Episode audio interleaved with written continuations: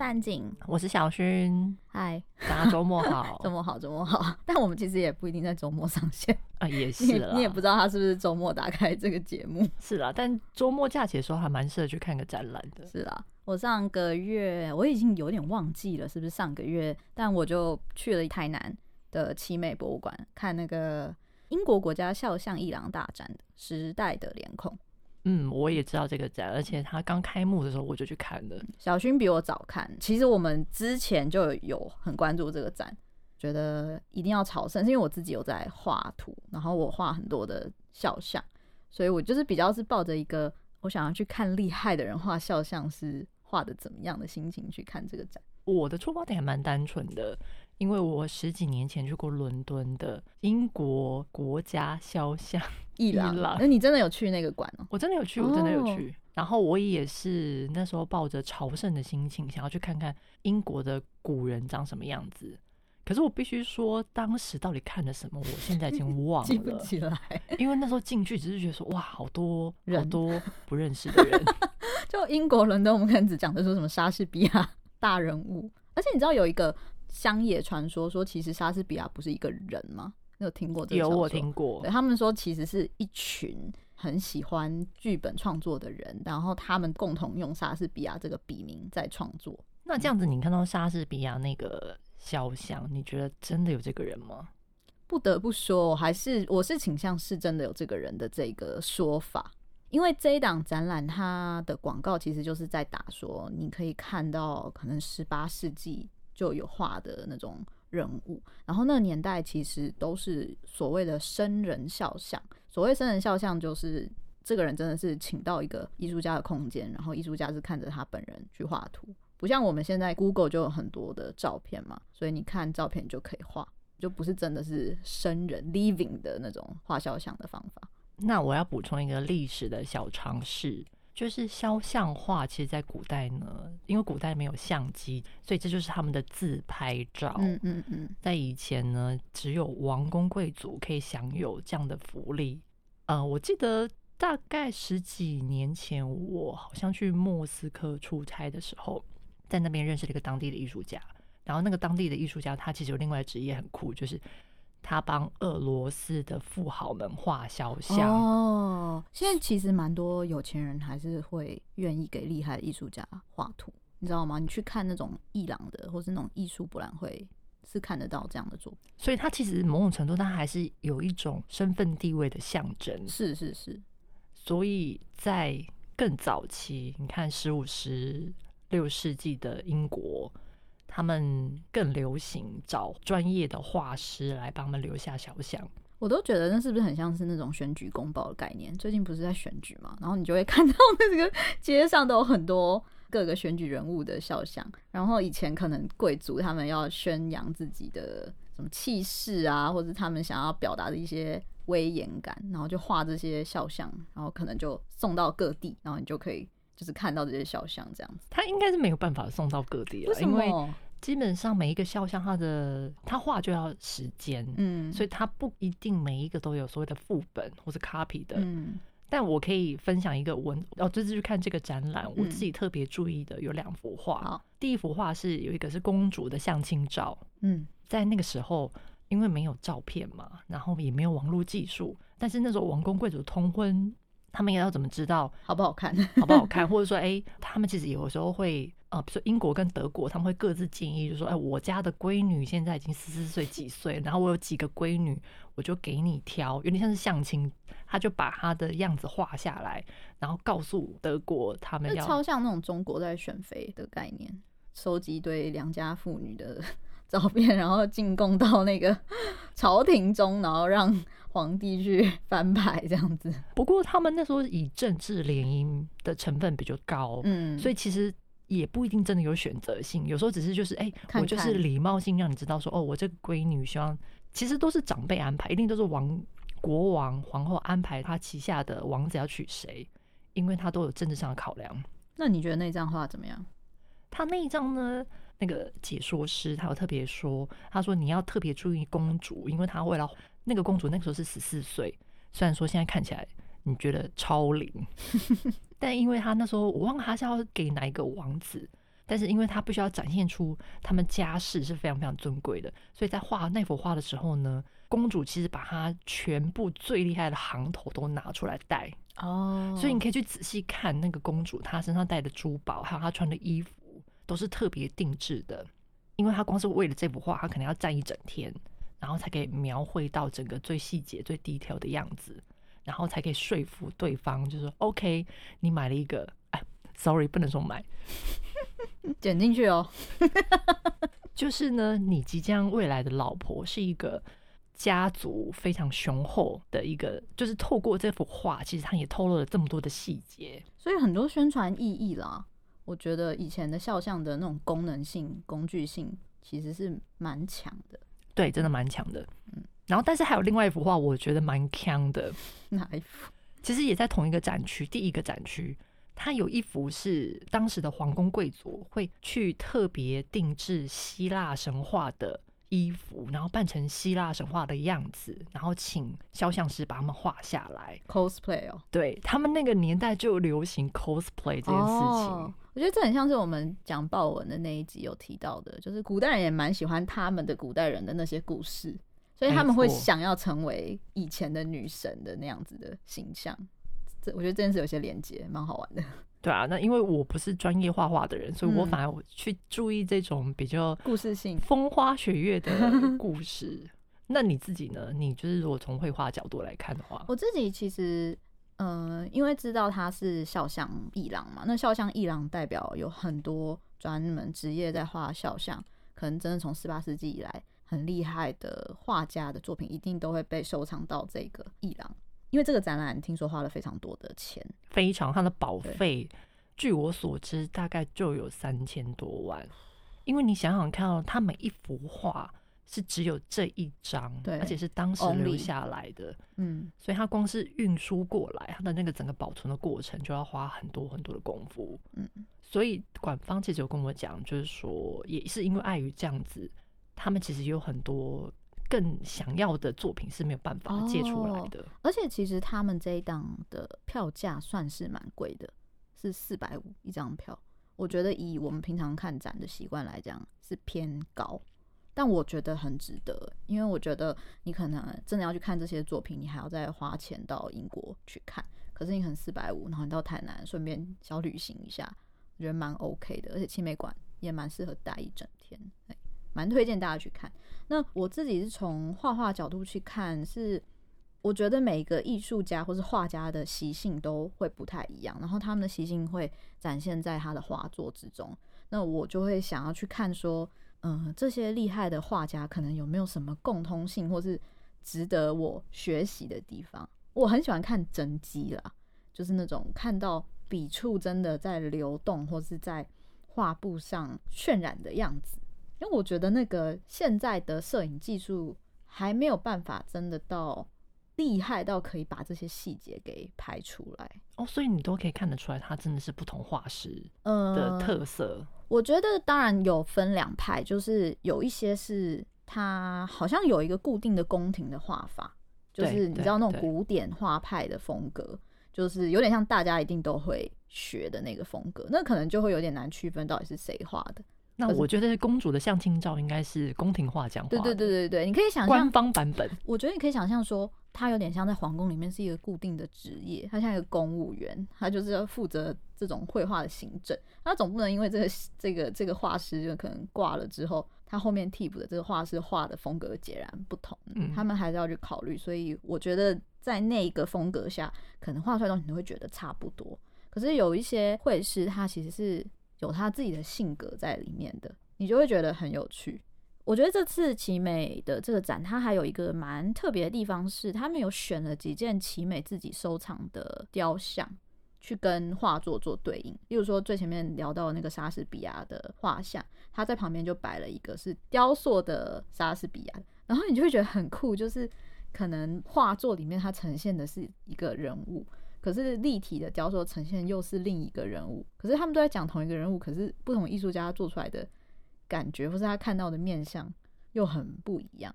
所以我自己的延伸思考是：我们到底长什么样子啊？你你懂我意思吗？就是我们今天在看镜子的时候，我们觉得是一个样子，可是我可能在小薰的眼中又是另一个样子，或是我今天在其他人、其他艺术家的眼中又是完全不一样的样子。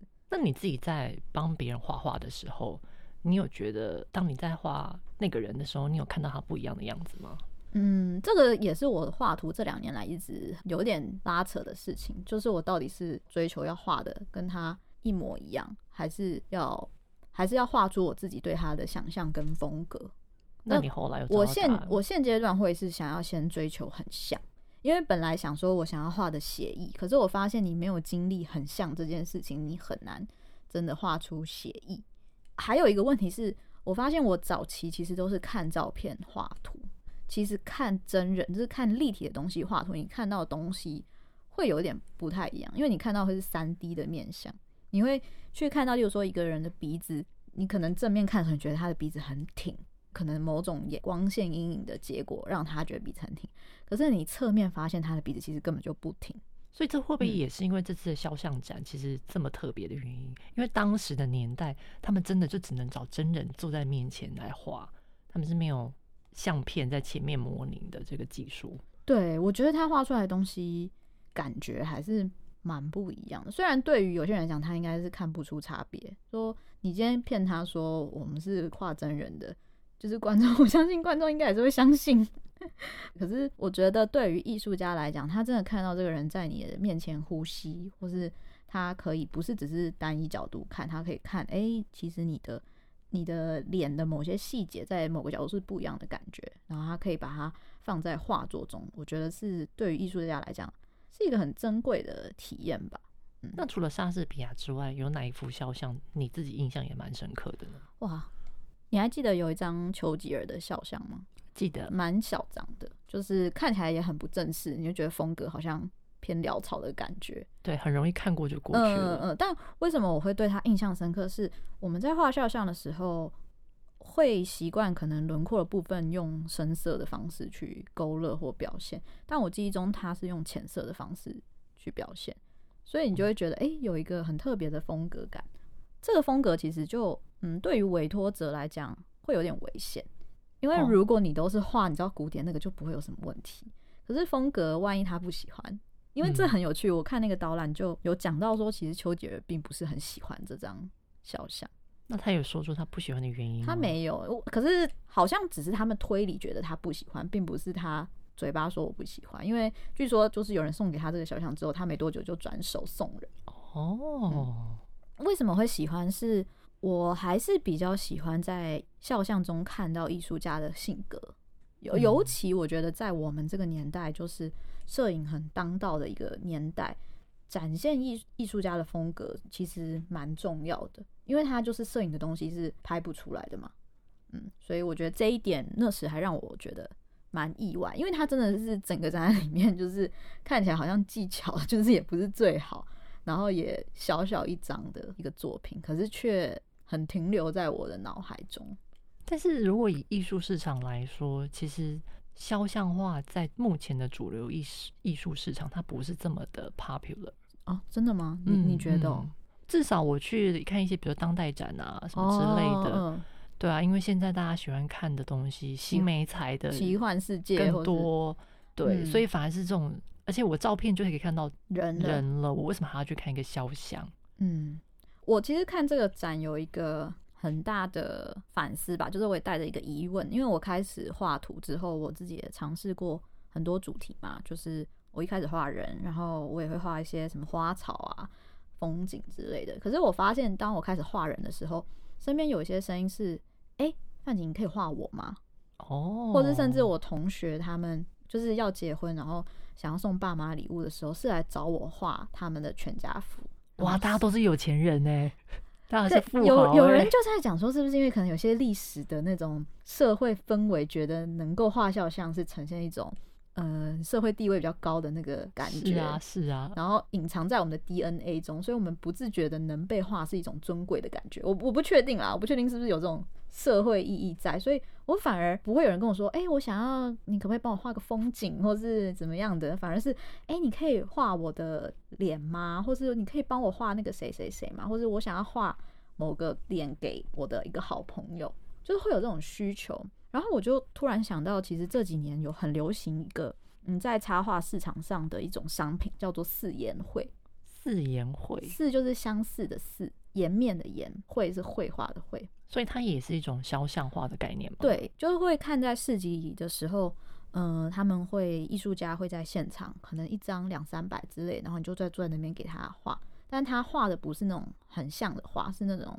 插画家自己的风格，哎、欸，这样我好像在巴黎的什么蒙马特市集有看过画家在那边。拜托，那个淡水淡水就很多人在那边，就不需要到蒙马特啊。就是这件事情就是超常发生的。只是我特别讲“四言会”这个词，是因为我觉得在这几年大家很流行图文艺术家嘛，对，然后插画就开始有这个东西，确实它有一个市场，一般人可以接受价格大概是八百到一千。哦、嗯，我我听到的行情，所以它是 piece 比较小的，对，就可能明信片。就我跟你是好朋友，嗯，可能生日的时候我就请绘师画我们两个人的一个图，然后变成一张卡片，然后就可以写卡片给你。这也蛮酷的，而且很独特，对，很独特。我就觉得这个市场很有趣，就是为什么为什么会有人想被画？因为我自己是一个不会特别想要被画的一个状态。为什么你你是画家哎、欸，你喜欢画画，为什么自己不想被画？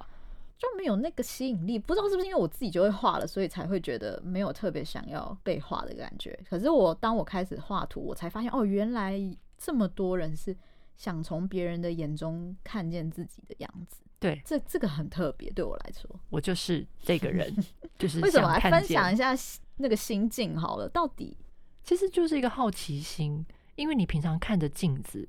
你认识，你觉得哦，每天看镜子，每天看镜子，看自己就是哦，OK，我自己就是长这个样子。嗯，某种程度，我也觉得他可能也有一种恋爱的感觉啊。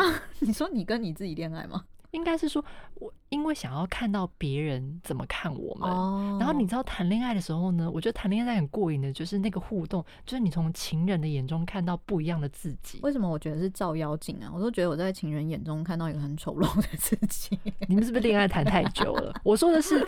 刚在一起的那个有 spotlight 的那个阶段，那个时候情人眼里出西施啊，oh, 你不觉得后面就会变妖怪哦？大家，但也 OK，也 OK。我我我觉得这个想法蛮酷的，我没有想过哎，所以我才会很好奇，说我到底会被画成什么样子？但我也不知道说，万一这个人画出了我不喜欢的样子，我会不会生气？对，这个很，我其实一直有人问我说，我要不要来接这样的案子？可是我就一直很挣扎，是。我其实画了两年，不算长，但也不算短。我觉得我都还没有真的学会，真的很欣赏我画出来的东西，所以我觉得没有那个自信。你会不会喜欢？虽然找我画的人都说会很喜欢，但我就是有点不相信他们，你知道吗？也会觉得说，哇，你这东西连你都不喜欢，那别人会不会喜欢？就很尴尬。那还要收钱吗？那不喜欢可以退吗？就是会有这种。思维跑出来，而且你知道被画的时候有一种一直被注目的感觉，嗯，就是这个画家一直在看你，一直在看你，对，所以某种程度他也是有一种。反向的自恋感，我自己觉得啦。你说是被画人自恋，还是画的人自恋？被画的人哦，就是比如说我请你画我，然后你就等于说你一整天你都要看着我，我是你的镜子。对，嗯，就是我才说这关系有点像谈恋爱，就是我希望情人眼里就一直就我。可是那个就是如果是生人肖像的话，会比较有这种体验，就是可能跟你 book 五个小时，然后我在这五个小时要画完。如果只是发个照片过来。好像缺少这种呃浪漫或者恋爱的这种体验的感觉。所以你刚刚讲的那一点，就是哎，你不知道你可能会看到别人的嗯什么？我觉得这也是蛮有可能的，因为我毕竟是用一个浪漫的想象。嗯，但是如果说我委托的是一个画家，嗯，假设假设我们天马行空，假设我说今天委托委托梵谷，我相信反骨搞不好把它画成另外一个样子。哦，对啊，是可是因为梵谷也是很有风格的那种。是，而且它有自画像哦。对，不是我们前面提到那种宫廷古典风格的那样子的很写实的画派。所以你如果想找画家，你会想找比较有风格的，还是那种？我现在应该会想要找有风格的，哦，然后就是挑你喜欢的风格的艺术家。我会想要知道他怎么看我，在我的眼中，嗯，呃，在他的眼中，我是一个什么样的人？嗯，他会不会看到我自己没有看到的部分？既然聊到这个，我其实在看这个展的时候。有一个很奇妙的想法跑出来，我就会觉得我们这个时代，大家喜欢自拍或者喜欢拍照。我们有时候拍婚纱照好了，或者纪念照，我们会去找自己喜欢风格的摄影师，因为他可以拍出我们欣赏的一面。我就觉得就是那感觉有点像是古人可能好像也会挑一下不同的绘师的风格来决定自己想要呈现什么样子的一面。我觉得蛮像在经营社群形象，就是那种对外的一个样子，大家有自己的喜好这样的感觉。那你自己有画过自己的画像吗？我其实蛮常画的，我自己有一个小小的练习。我觉得画自己小小很像在照镜子，就是我的用词叫做心镜，就是心中的心，镜子的镜。可是你每次都会看到自己不一样的样子吗？画出来都会是不一样。那我觉得很有趣是。借由绘画这个过程，你可以画出一个你心里的状态是什么样子。所以有时候我是心情不好，或是一时兴起，都会画一下，然后我就会看一下，说哦，我可能最近怎么样了？我我刚开始做这件事情，第一次做的时候是我确诊的时候，我那天就也不知道为什么就想说啊，来画个自画像好了。然后画完之后，我就觉得天啊，我也看起来太像在生病的样子了。哦，真的？哎，所以相由心生是。这句话是真的吗，哎、欸，对，相由心生。我后来就觉得，哎、欸，如果其实自画像不是说你一定要画得很像你才能画这个东西，你可以用很简单的，就只要有纸有笔，你就可以做。你就拿一个镜子，然后你就画。我觉得每次画完之后，你可以去尝试用你的直觉去分析这个图中的你发生了什么事情。不要管这个分析是对或错，因为你的分析有点像是你跟自己对话过程。他是最直觉，他是最准的。我觉得这个过程还蛮疗愈的吧，就是有一种对话的感觉，就是哦，我是在跟我现在这个状态的我 talking。那我自己累积下来觉得蛮好玩的，就可能两三个月画一张，说 哦，这个是两个月前的我，哦，这个是五月的我，生病的我，心情不好的我，赶稿的我。我觉得它累积下来是一种不同形态的自拍照，大家有兴趣的话可以尝试看看。我是觉得你记不记得？有一次我去你家画画，嗯，你叫我画我自己，对。坦白说，我那时候下笔的时候呢，我真的不知道怎么下笔。虽然说那时候看着自己的照片，因为怎么看怎么看，说哇，我我到底要从哪里开始？嗯，当然那时候你有在你的指引之下开始就是进入进入状况，对。但你也帮我调整的蛮多的啦。我觉得最让我意外的是。那个幅画画好之后，我问我身边的每个朋友，觉得哎、欸、像吗？因为坦白说，我自己画完，我自己看，我怎么看，我都都还是会有一种，就是这个人是我吗？嗯，不太敢置信的感觉，会觉得这是另外一个人。嗯，可是我传给我的每个朋友看，他们都说，哎、欸，有啊，有你的神韵呐、啊，嗯，就是画到韵的感觉。所以这一点也是让我觉得很奇妙的。嗯、我不知道说是因为他们真的看到画。觉得像我，还是说是因为我告诉他们说这个画是你是你？对，我觉得这就是一个很 tricky 的东西，因为我我算自学，就是自学肖像画这件事情。我在画的过程中，有时候会请教一些身边真的很厉害，就是可能从小就学美术的人。我学到的第一件事情是，每个人的脸之所以会不同，是因为比例的不同，就是所谓比例，就是眼睛跟眼睛之间的距离，鼻子跟嘴角的距离。然后你的人中跟鼻头的距离，这个一点点的不一样，都会影响一个人的差异。所以你如果真的要画到那种百分之百的写实，是你这个东西全部都是要顾得非常的精准。这样听起来，你有没有考虑要去学面相学？我有在想，我说搞不好我以后走一个路线，是我画你，但是我把你画的比较接近那个好命的命相学的话。还是你边画然后边帮他解面相命盘？我觉得这个要综合发展一下。但我觉得那个很有趣的是，当你真的画的很写实的时候，其实就缺少了一种美哦。哎，为什么啊？很奇怪吧？对，嗯，我我曾经听过一个艺术家分享一个他去看画展的经验。他说，反正他去看画展，然后他是一个很厉害台湾的一个画水彩的艺术家。然后他一看那个展览，他就跑去跟那个画家说：“其实你可以练习不要瞄着照片画画。”这个画家说超级惊讶，因为他完全没有让别人知道说我是瞄着照片去画图。可是这个台湾水彩艺术家他就是很有经验，他说：“因为不描，单纯用你生命经验中的美感去去形塑的那个形状，是真的不一样。你看多了，你会看得出来。”你这样让我突然间想到毕卡索，哎，哦，因为你知道毕卡索他在年轻的时候，他其实十六、十七岁的时候，他那时候非常擅长画肖像，哦，真的吗？我只知道他是个天才，他的基本功是非常非常好的，嗯、所以我曾经去他的，应该是在南法吧，算是他一个私人的博物馆，里面就有他一些比较早期的画，然后是那种他可能会小孩啊，是他十六、十七岁的画作，但我印象中好像他大概到二十出头，他就突然间自己发挥，开始不再看着人，哦嗯，他想要用想象的，对，所以他也有后面的那些抽象画。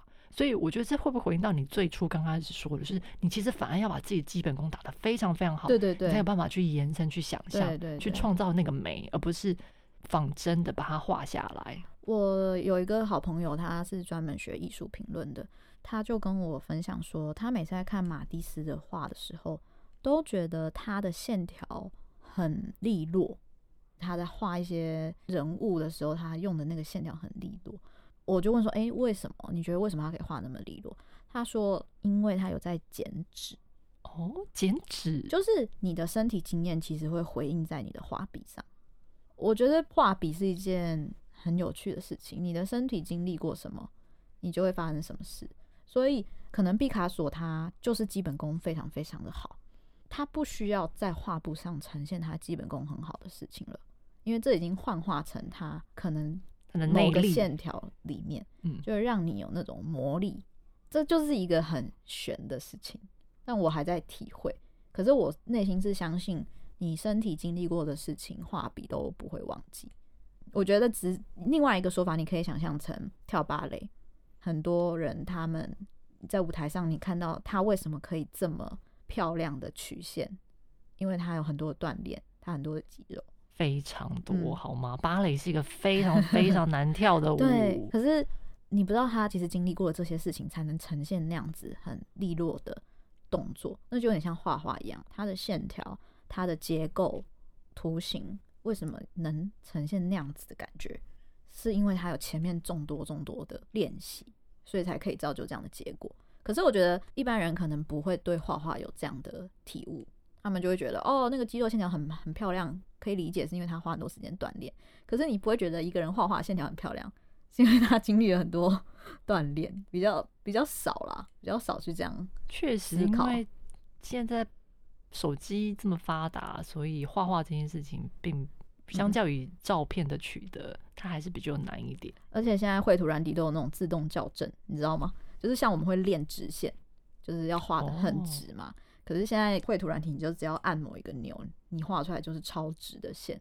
所以，那你你这样，你们你们会担心未来的 AI 会取代你们画家的功能吗？这这超有趣的，就是当时 AI 这个话题跑出来的时候，前阵不是很流行嘛？就是你输入关键字，然后它就可以生成各式各样的艺术品，然后蛮多艺术家就在画家就在那边该说啊，那是不是艺术家都要都没饭吃了，没饭吃了？这样，我的角度比较。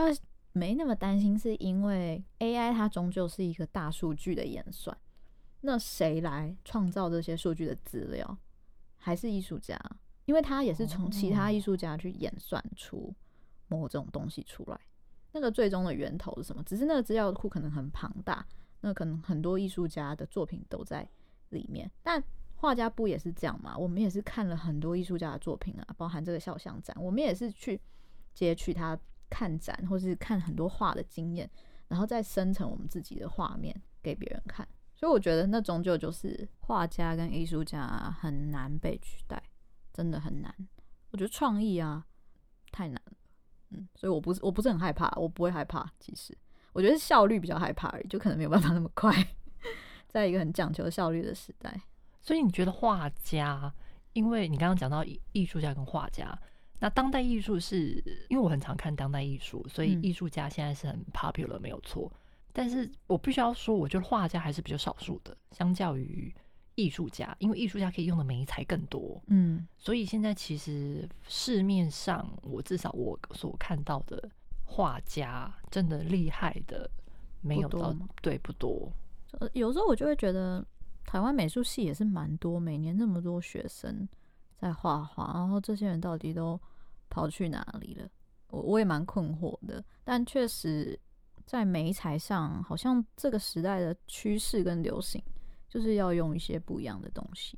对，还有包括就是一些山水画，嗯，水墨，有一些年轻的画家，他们其实会把山水画变形成他们自己有点像是现代版的山水画，所以用的媒材也都会有点混搭。我自己的经验蛮有趣的啦，因为我以前其实是新媒体的，新媒体艺术领域的人。哦，对耶，所以你其实是从新媒体跑回传统。对我，我其实传统艺术这个经验有点倒过来，很很奇妙。我们以前在学创作的时候，我就做过什么机械装置啊，然后你知道那些里里扣扣录像啊，奇奇怪怪的东西拼在一起。我觉得那个过程其实反而让我很混乱，因为我觉得选择好多。我到底要专注在什么事情上？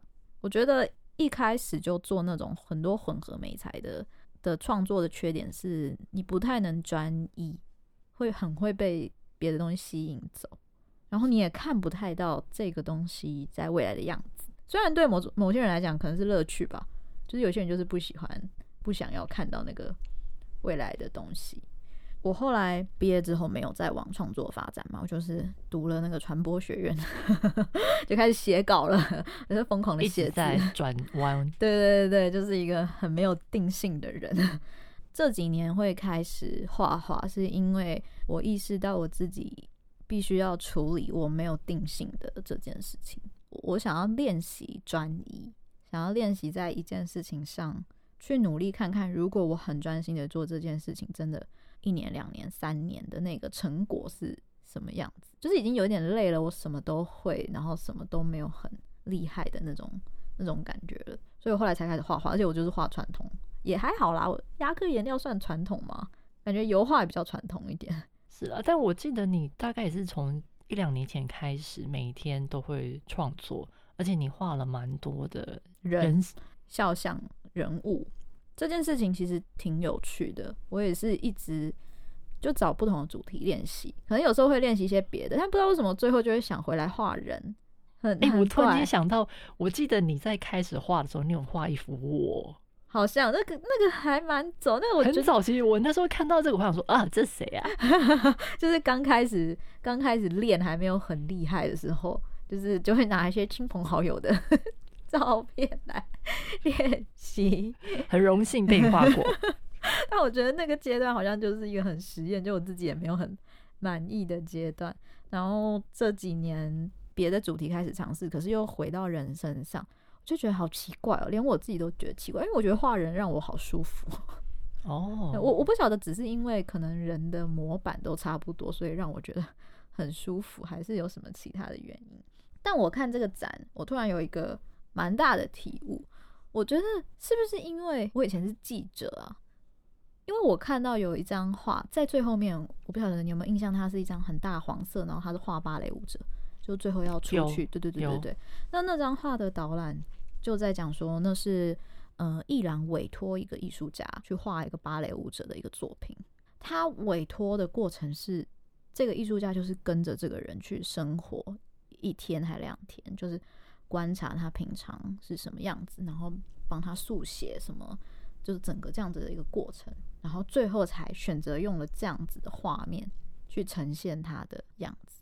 那我觉得真的超像在写人物专访，你不觉得那经验就就是你要一直跟着这个人，你要去观察他的一言一行，然后去捕捉他的小动作，对，最后才形成那个画面。有你讲的这幅画，我印象深刻，因为。因为他是个舞者，然后我自己有在跳成人芭蕾，所以我其实是第一眼我确实有被他吸引。虽然说我不记得他背后的故事，可是我记得我的手机里面有特别把它拍下来，因为我觉得他有画出芭蕾舞者的神韵。嗯嗯，那个身体的，对对，那个身体的空间感，那个感觉。嗯，因为我自己跳了半年的芭蕾，我很明显感到我身体线条的变化，然后那个变化并不是胖瘦的变化。这个事情也蛮奇妙的，就是你量你的那个体重计，其实我的体重一直维持，它没有变瘦，也没有变胖，一直是同样的体重。可是我的身体的线条，我自己摸，我知道那已经改变了。嗯，可它又不是肌肉哦，它是线条，韧韧性吗？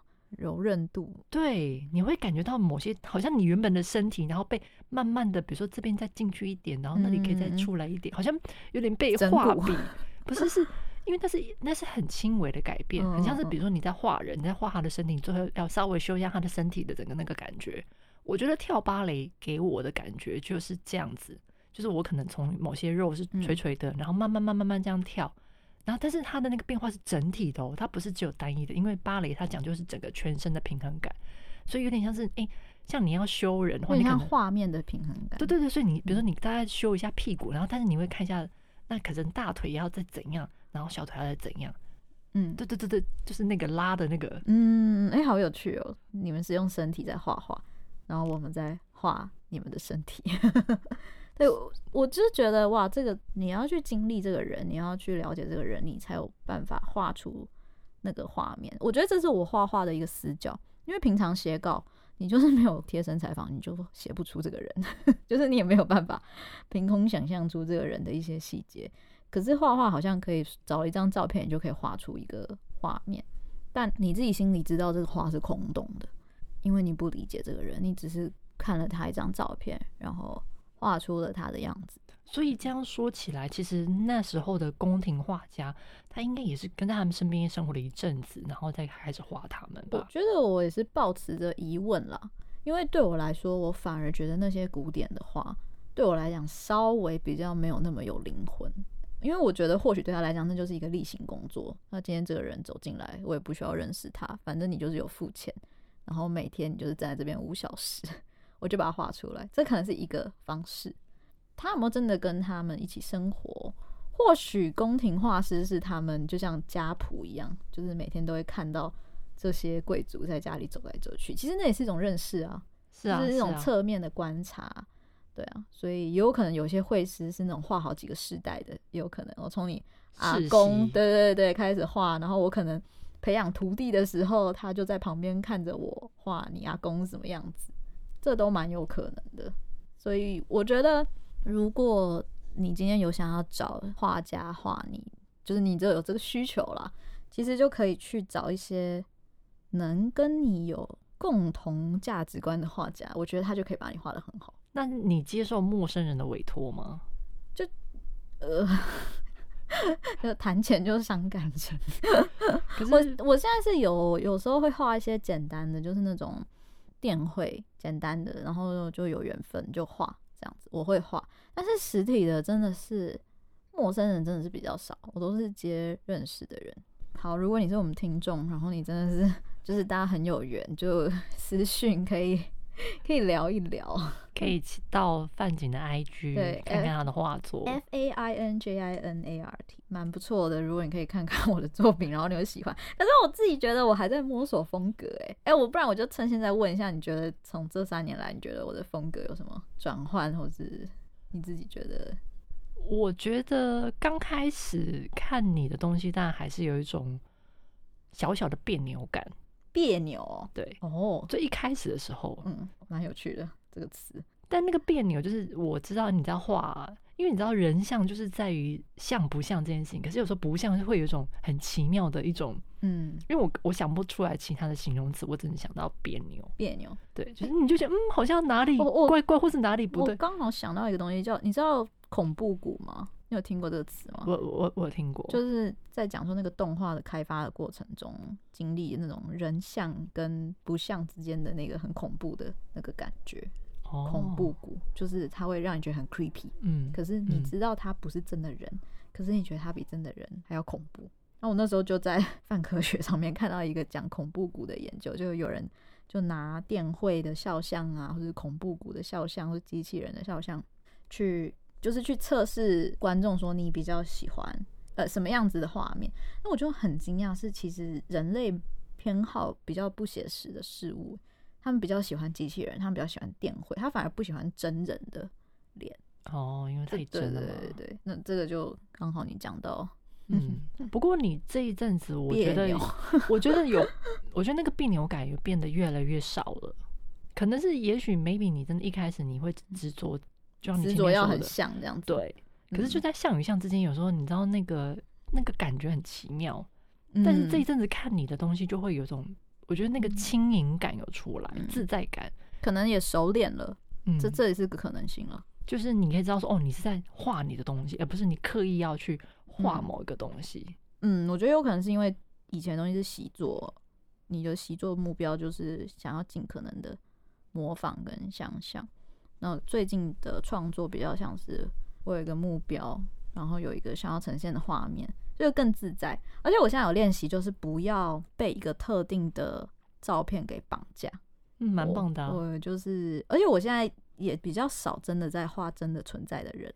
哦，我就想说画一些我自己想象中的人，或是我想象中的一个角色，只是可能有一些人物是作为我参考的范本，但我去画一些不存在的人。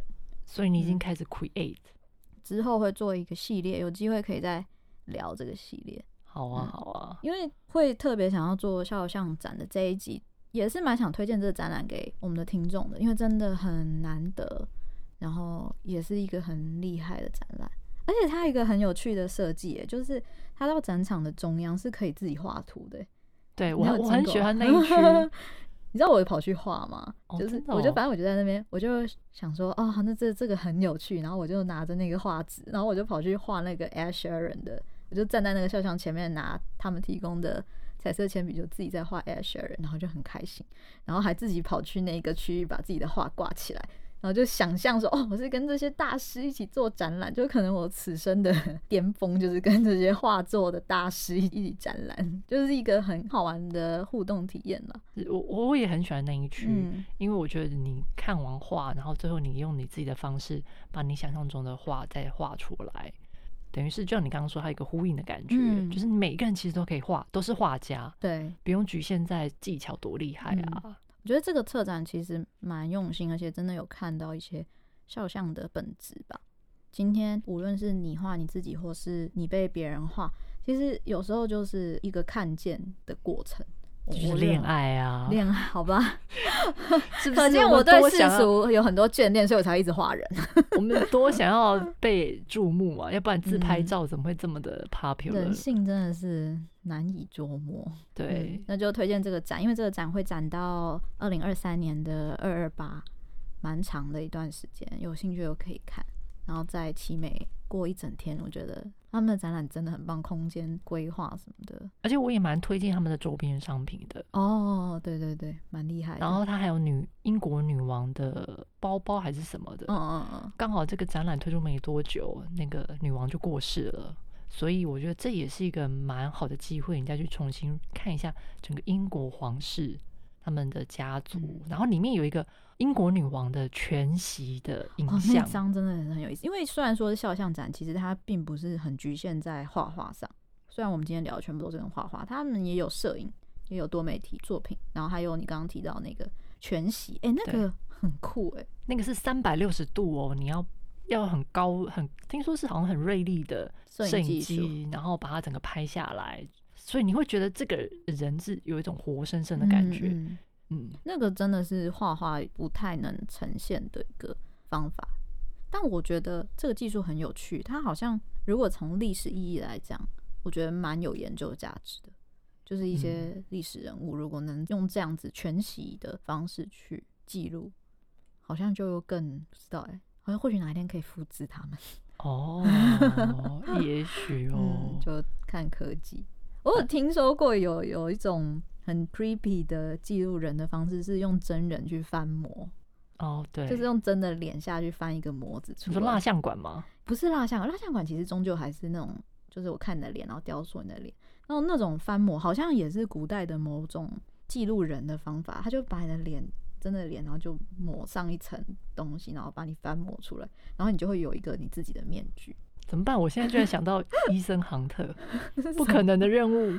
不可能任务里面那个伊森汉，他每次去，他会假装假扮成坏人，然后他们有个机器可以 create 出那个人的整个脸型什么，哦、然后就立刻变脸成那个人。哦，易容术，对，易容术也算是肖像的一种吧。哦，算算算，我是觉得肖像的世界很有趣了，因为毕竟那就是我们天天在看到的一个人。嗯、而且我开始画图之后，我才真的认真看一个人的脸。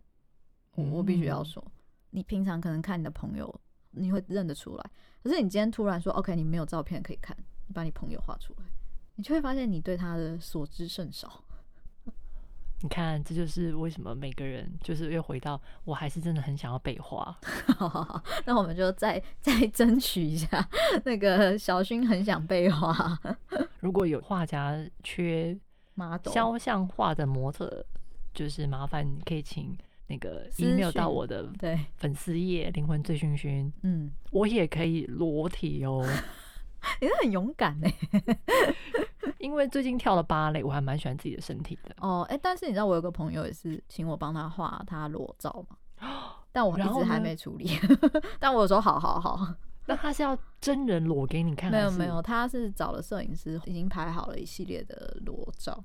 可是他觉得在家里真的挂自己的裸照有点奇怪，所以他就说，那可不可以他挑一张他喜欢的裸照，然后我再帮他就是用亚克力颜料的方式去呈现，他觉得比较不尴尬。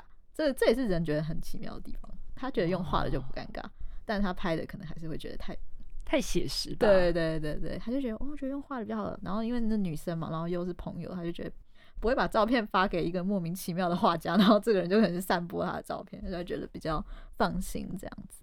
哦，但如果是我，我觉得我是会愿意真人吗？真人。好，因为我们就喜欢，像我自己很喜欢看裸体画，嗯，你知道那些画是真的模特在他们面前被画出来的。我我一直就觉得我自己到底要不要走这个路线，就是真的去帮生人画。但我觉得对我来讲，好像需要一个心理要克服。还是我们来征求一名听众，那更陌生的听众，我们聊聊 聊聊，我欢迎私讯哦，欢迎私讯聊聊。那今天就差不多就这样。记得去看展哦，嗯，到明年二二八之前。对，如果看了展很喜欢，有什么想法想跟我们聊，都可以联络我们。OK，今天就这样喽，拜拜，拜拜。无用的，无用的，无用的浪漫。